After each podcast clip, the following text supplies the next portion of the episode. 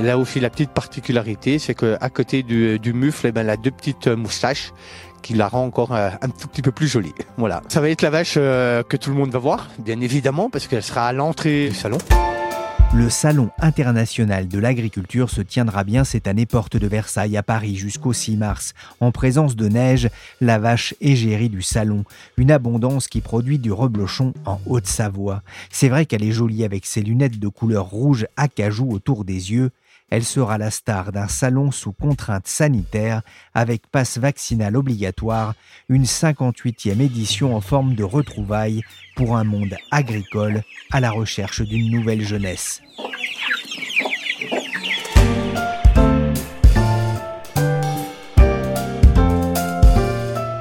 Suis Pierrick Fay, vous écoutez La Story, le podcast d'actualité des échos. Cette semaine, à l'occasion du Salon de l'agriculture, je vous propose de retrouver une série d'émissions autour du monde agricole. Premier épisode, l'agriculture est-il vraiment un monde en déclin?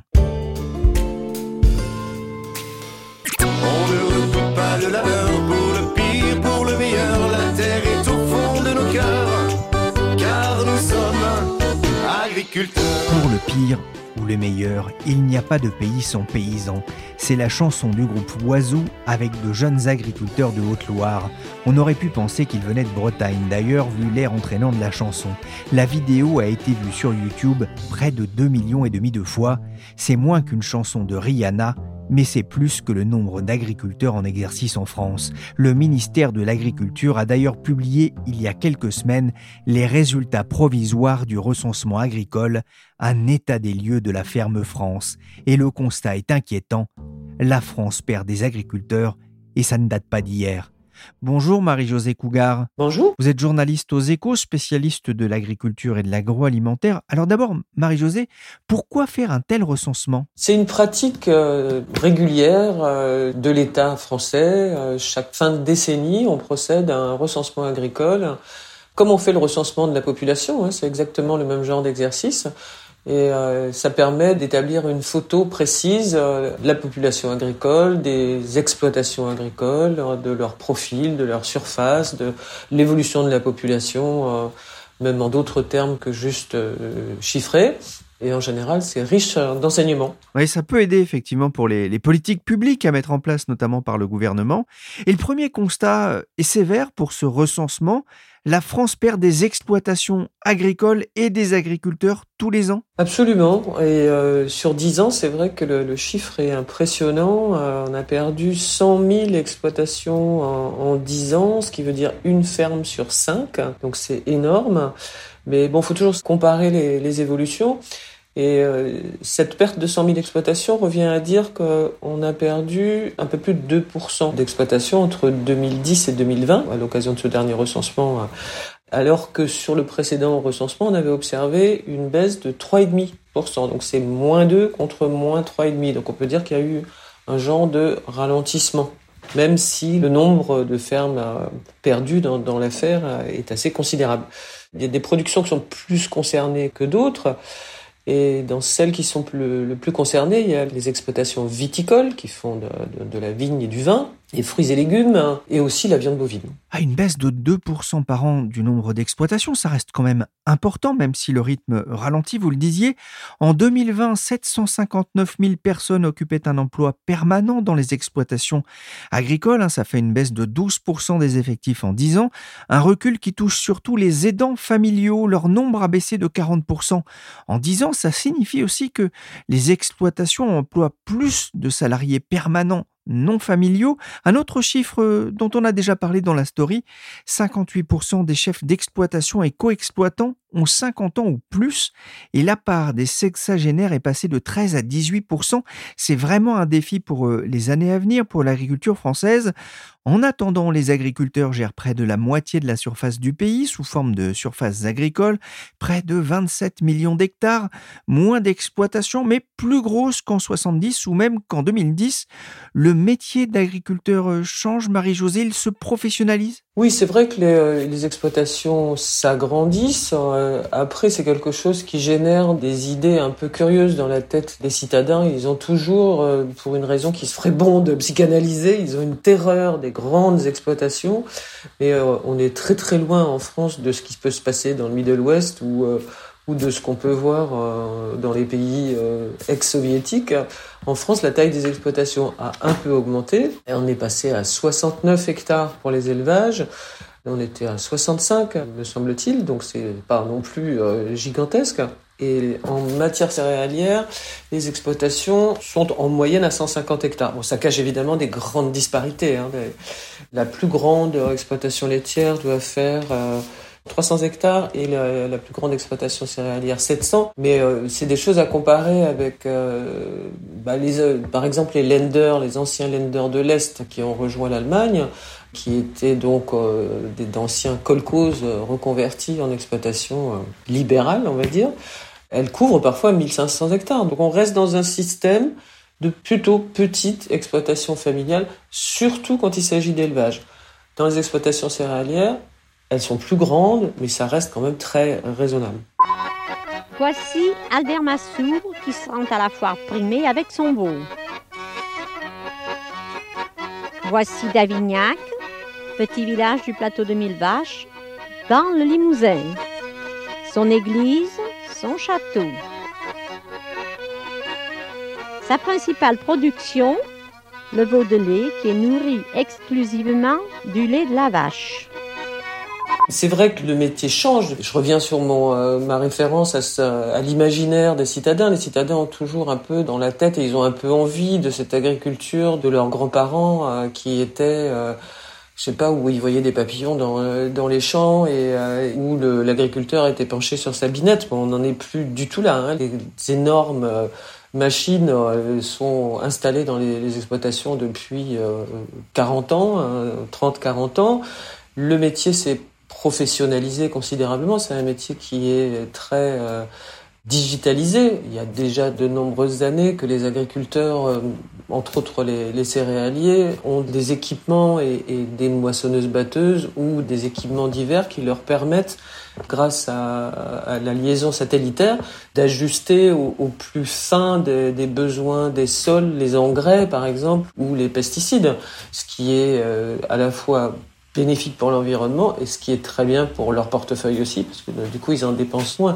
Il y a un autre constat, hein, vous en parliez déjà un peu à l'instant, c'est le poids de cette agriculture céréalière qui reste vraiment euh, prépondérant en France? Bah, Prépondérant, elle est devenue, là, entre les deux recensements, ce qu'on voit s'opérer, c'est au travers de la diminution des exploitations, il y a donc des différences et les élevages ont beaucoup plus perdu de terrain et on a beaucoup plus perdu d'élevage qu'on a perdu d'exploitation céréalière. Alors même si ces exploitations céréalières ont disparu aussi, elles l'ont fait dans de moindres proportions. Du coup, on a plus de fermes céréalières que de fermes d'élevage aujourd'hui. Un peu plus, ça doit être de l'ordre du 51%.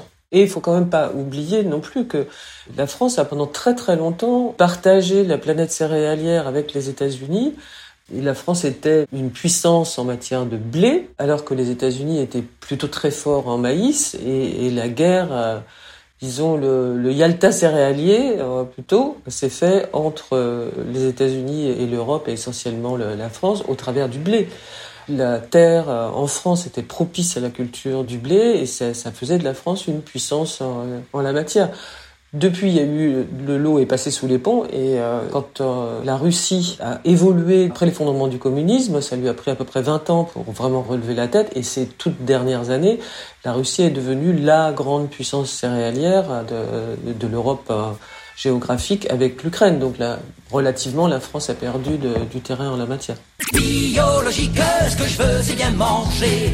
Nature, énergétique, fruits, graines, aliments frais biologique, label certifié, les bœufs, cochons, poulets bien élevés, s'il vous plaît.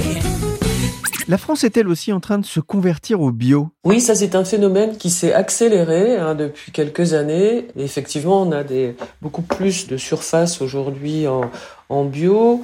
L'Union européenne a des ambitions euh, extrêmement fortes pour 2030, mais de l'ordre de 30%, 25% de surface bio. On en est quand même très loin. Mais la France a pris un genre de, de leadership en la matière avec quand même la limite que si on fait euh, du bio, il faut avoir une, une demande. Juste pendant longtemps, il y avait plus de demandes qu'il n'y avait d'offres.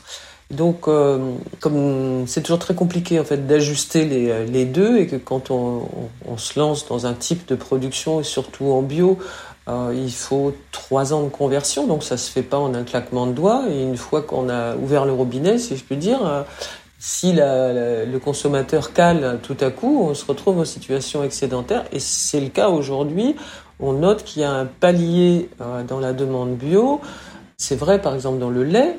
Et du coup, le lait bio est vendu comme du lait classique. Et un certain nombre de grands groupes qui ont arrêté, qui ne prennent plus de nouveaux producteurs de, lait bio.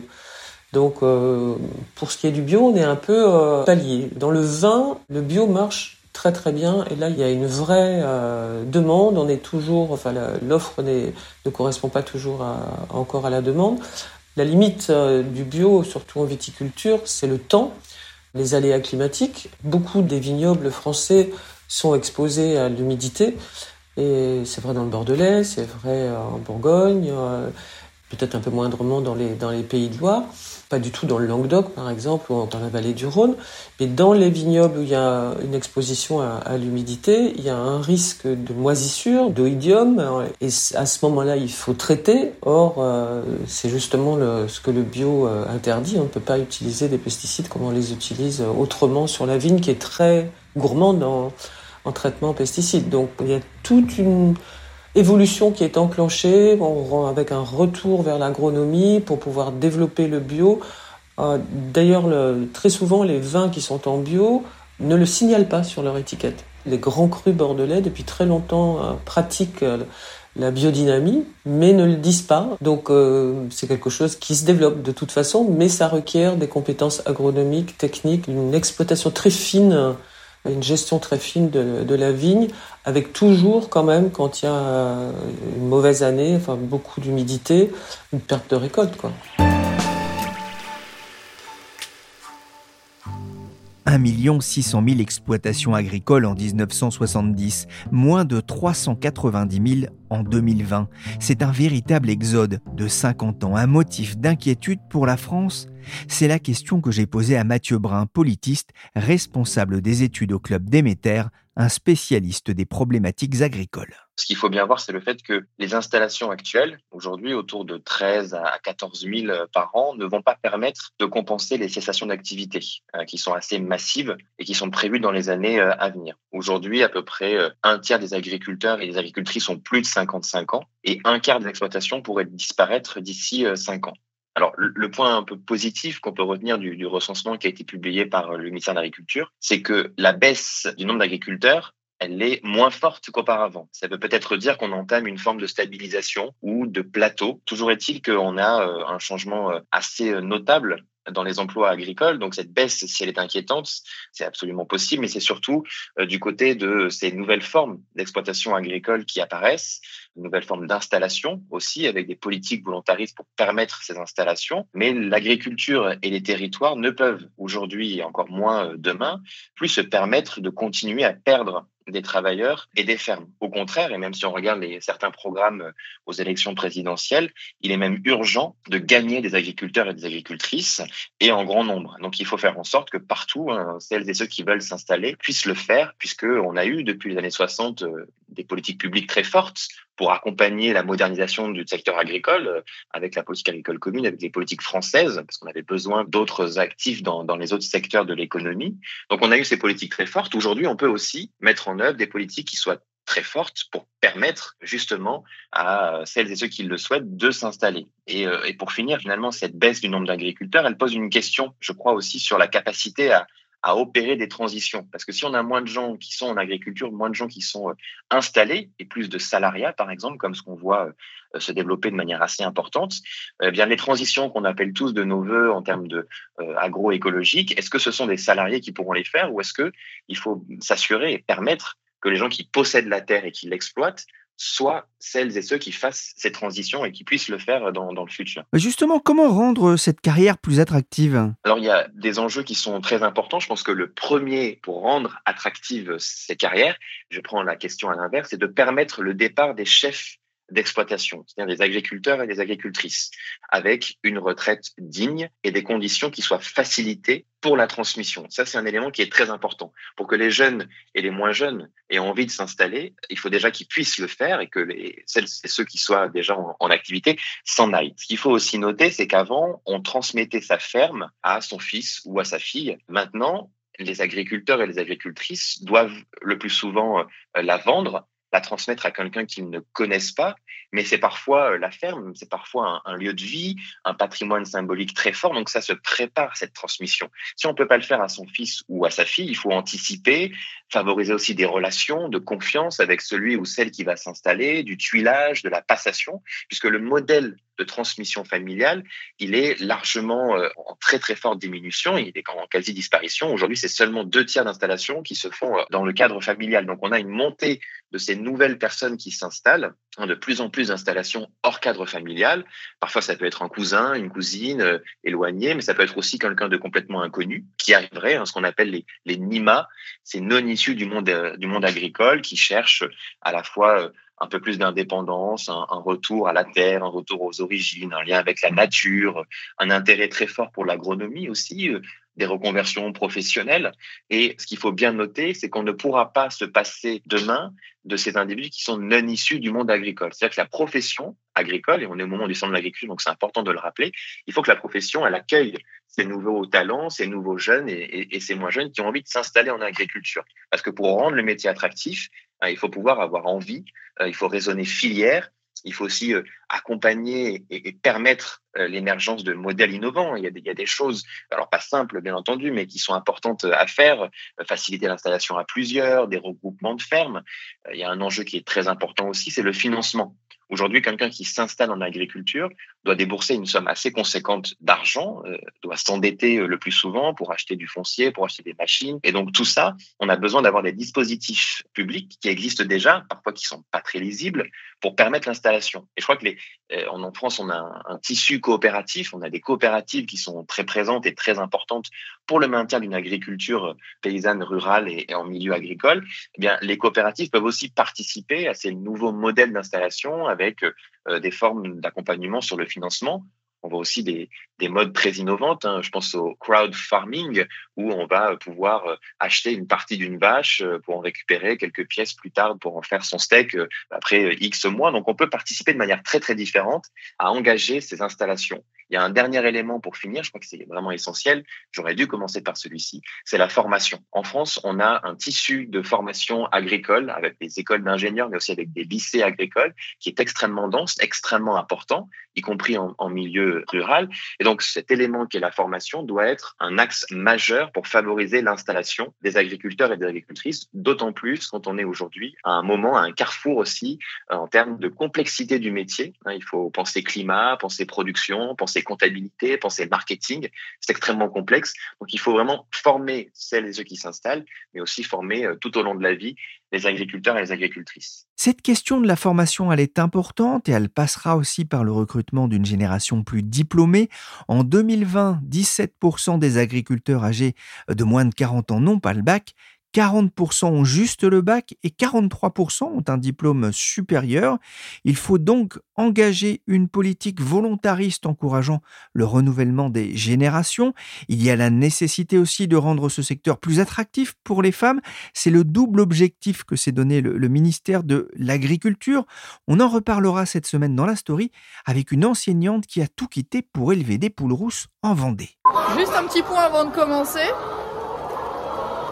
avec 92% de ponte. Ça veut dire plus de 9 poules sur 10 qui pondent. On va essayer de chercher ce qu'on appelle le pic. On assiste à une forme de remise en cause de l'agriculture euh, productiviste, hein, celle qui a marqué, euh, on va dire, des années 70 à nos jours. Est-ce que la France est toujours capable aujourd'hui de nourrir ses habitants? La question de la souveraineté euh, alimentaire a fait son grand retour hein, dans les débats depuis l'épisode de Covid-19. Un chiffre pour commencer, c'est un chiffre général et, moyen, c'est 80%. Aujourd'hui, la France est à 80% autosuffisante sur le plan alimentaire. Alors c'est un, chiffre qu'on nous envie à beaucoup d'endroits sur la planète, de Singapour au pays du Golfe, à l'Égypte et ailleurs. Euh, il faut aussi noter que la surface agricole, qui a diminué et qui est aussi euh, menacée par l'artificialisation, hein, par la transformation des terres agricoles en, en route, euh, en centres commerciaux, en usines, en logements, ben cette surface, elle reste stable. Néanmoins, il y a quelques points qui sont euh, de vigilance euh, à avoir pour être toujours capable de nourrir la population française, c'est notamment sur les fruits, sur les légumes, parce que là, on a des vraies difficultés pour augmenter l'autosuffisance du pays. on voit que le nombre d'exploitations agricoles qui font des fruits sont en diminution. Donc ça veut dire qu'on a besoin d'aller toujours chercher un peu plus loin ces fruits et ces légumes. Il y a un autre enjeu important euh, sur la question de la, la capacité à nourrir la population, c'est la dépendance aux protéines, les protéines végétales. Alors, on a en tête euh, le soja qui viendrait d'Amérique du Sud ou d'Amérique du Nord, mais on a aussi euh, ces légumineuses qu'on voit et qu'on mange, euh, les lentilles, les pois, le, colza aussi qui est utilisé. Alors, en France, on a de la chance parce que on a une filière colza qui est assez importante et on limite un petit peu ce déficit en, en protéines végétales, mais il va falloir travailler parce que demain, beaucoup d'autres pays vont vouloir accéder à ces protéines végétales pour nourrir leurs animaux ou pour se nourrir eux-mêmes.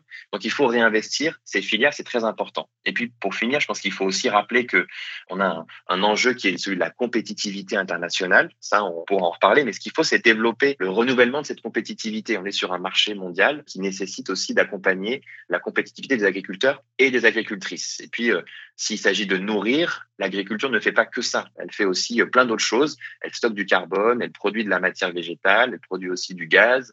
Donc on demande aujourd'hui à l'agriculteur et à l'agricultrice une palette de métiers qui n'est pas simplement d'apporter euh, le blé pour faire la farine et manger le pain qu'on pourra euh, déguster au, déjeuner ou au dîner. Durant la campagne euh, présidentielle, on a entendu certaines voix, notamment parmi les, les écologistes, remettre en question l'accroissement de la taille des fermes, une dénonciation aussi de la mondialisation de l'agriculture française. Sous-entendu, occupions-nous surtout des circuits courts de bien nourrir les Français. Qu'est-ce que vous en pensez? Alors, on est aujourd'hui en France à en moyenne 70 hectares. Alors effectivement, la superficie moyenne des exploitations agricoles a beaucoup augmenté depuis les années 60, depuis les années 80 euh, aussi. Forcément, on a moins d'agriculteurs, mais toujours autant de surface. Donc, il y a un élargissement, un agrandissement des surfaces euh, agricoles. 70 hectares en moyenne, euh, il faut, je crois, le, le comparer à d'autres pays du monde, les États-Unis, qui sont à près de 180 hectares en moyenne, le Brésil, à 300 hectares en moyenne, et encore, on a des fermes qui font plus de 2000 hectares. Donc, on reste quand même sur un modèle agricole qui est en profonde transformation, avec euh, des formes d'agriculture extrêmement différentes, mais qui reste une agriculture de relativement petite taille dans euh, le concert mondial de l'agriculture. Et ça, c'est permis aussi grâce à l'encadrement euh, des prix du foncier. Hein, aujourd'hui, on est à 6 000 euros l'hectare en moyenne, quand aux Pays-Bas, on n'est pas très loin des 70 000 euros l'hectare. Donc ça veut dire qu'on arrive à maintenir quand même cette agriculture qui est celle qu'on aime dans nos campagnes, une agriculture euh, productive, mais qui en même temps euh, est, est tenue par des agriculteurs et des agricultrices. Donc oui, le modèle classique familial est en train de disparaître, ça c'est une évidence, mais il y a plein d'autres formes d'agriculture qui sont en train de se développer, des fermes de petite taille, des associations, des exploitations euh, qui sont aussi euh, plus euh, capitalistiques. Donc cette coexistence, elle est très importante. Mais je voudrais quand même finir par mentionner un élément. Si on regarde ces statistiques du recensement agricole, on voit que le nombre d'exploitations agricoles en polyculture élevage, c'est-à-dire qui font cette économie circulaire d'utiliser à la fois les productions animales pour fertiliser les productions végétales et, ainsi de suite, eh bien, elles sont en augmentation ce qui a longtemps été euh, mis sur le côté, on a voulu spécialiser beaucoup dans les années 60, 70. Et aujourd'hui, on voit que on revient vers des formes euh, plus circulaires d'économie agricole, ce qui est, je pense, aussi un, signal fort dans le sens des transitions agroécologiques qui sont déjà euh, enclenchées au sein de l'agriculture française. Merci Mathieu Brun, responsable des études au club Déméter, le Déméter 2022 qui est sorti il y a quelques jours consacrée notamment aux nouvelles frontières de l'alimentation. Merci aussi à Marie-Josée Cougar, journaliste aux échos. L'actualité en Ukraine bouscule cette série consacrée au Salon de l'agriculture. Mercredi, on parlera des agriculteurs qui veulent peser dans l'élection présidentielle. La story s'est terminée pour aujourd'hui. Cette émission a été labourée par Willy Gann, chargé de production et d'édition Michel Varnet.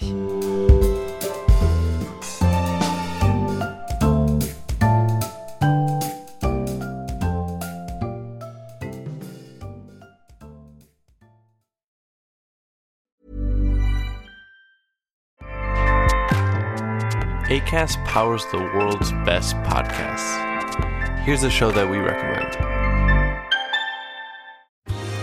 Are you a reality TV junkie? Do you ever think, dang, I wish I had someone to talk to about all the trash TV that I watch? Well, look no further, garbage lover, because Reality Gaze is a podcast for you. Hello, I'm Maddie. And I'm Poodle, and we're the Reality Gaze. We talk about all your favorite unscripted shows like The Golden Bachelor, Love is Blind, and TLC's big, messy behemoth, 90 Day Fiancé. And if you're driving to work, folding laundry, or just pretending to listen to your husband talk about sports, just put on the pod, and you've instantly got two gay besties spilling all the tea and reading these people for filth. So come at us, y'all. Find Reality Gaze wherever you listen to podcasts.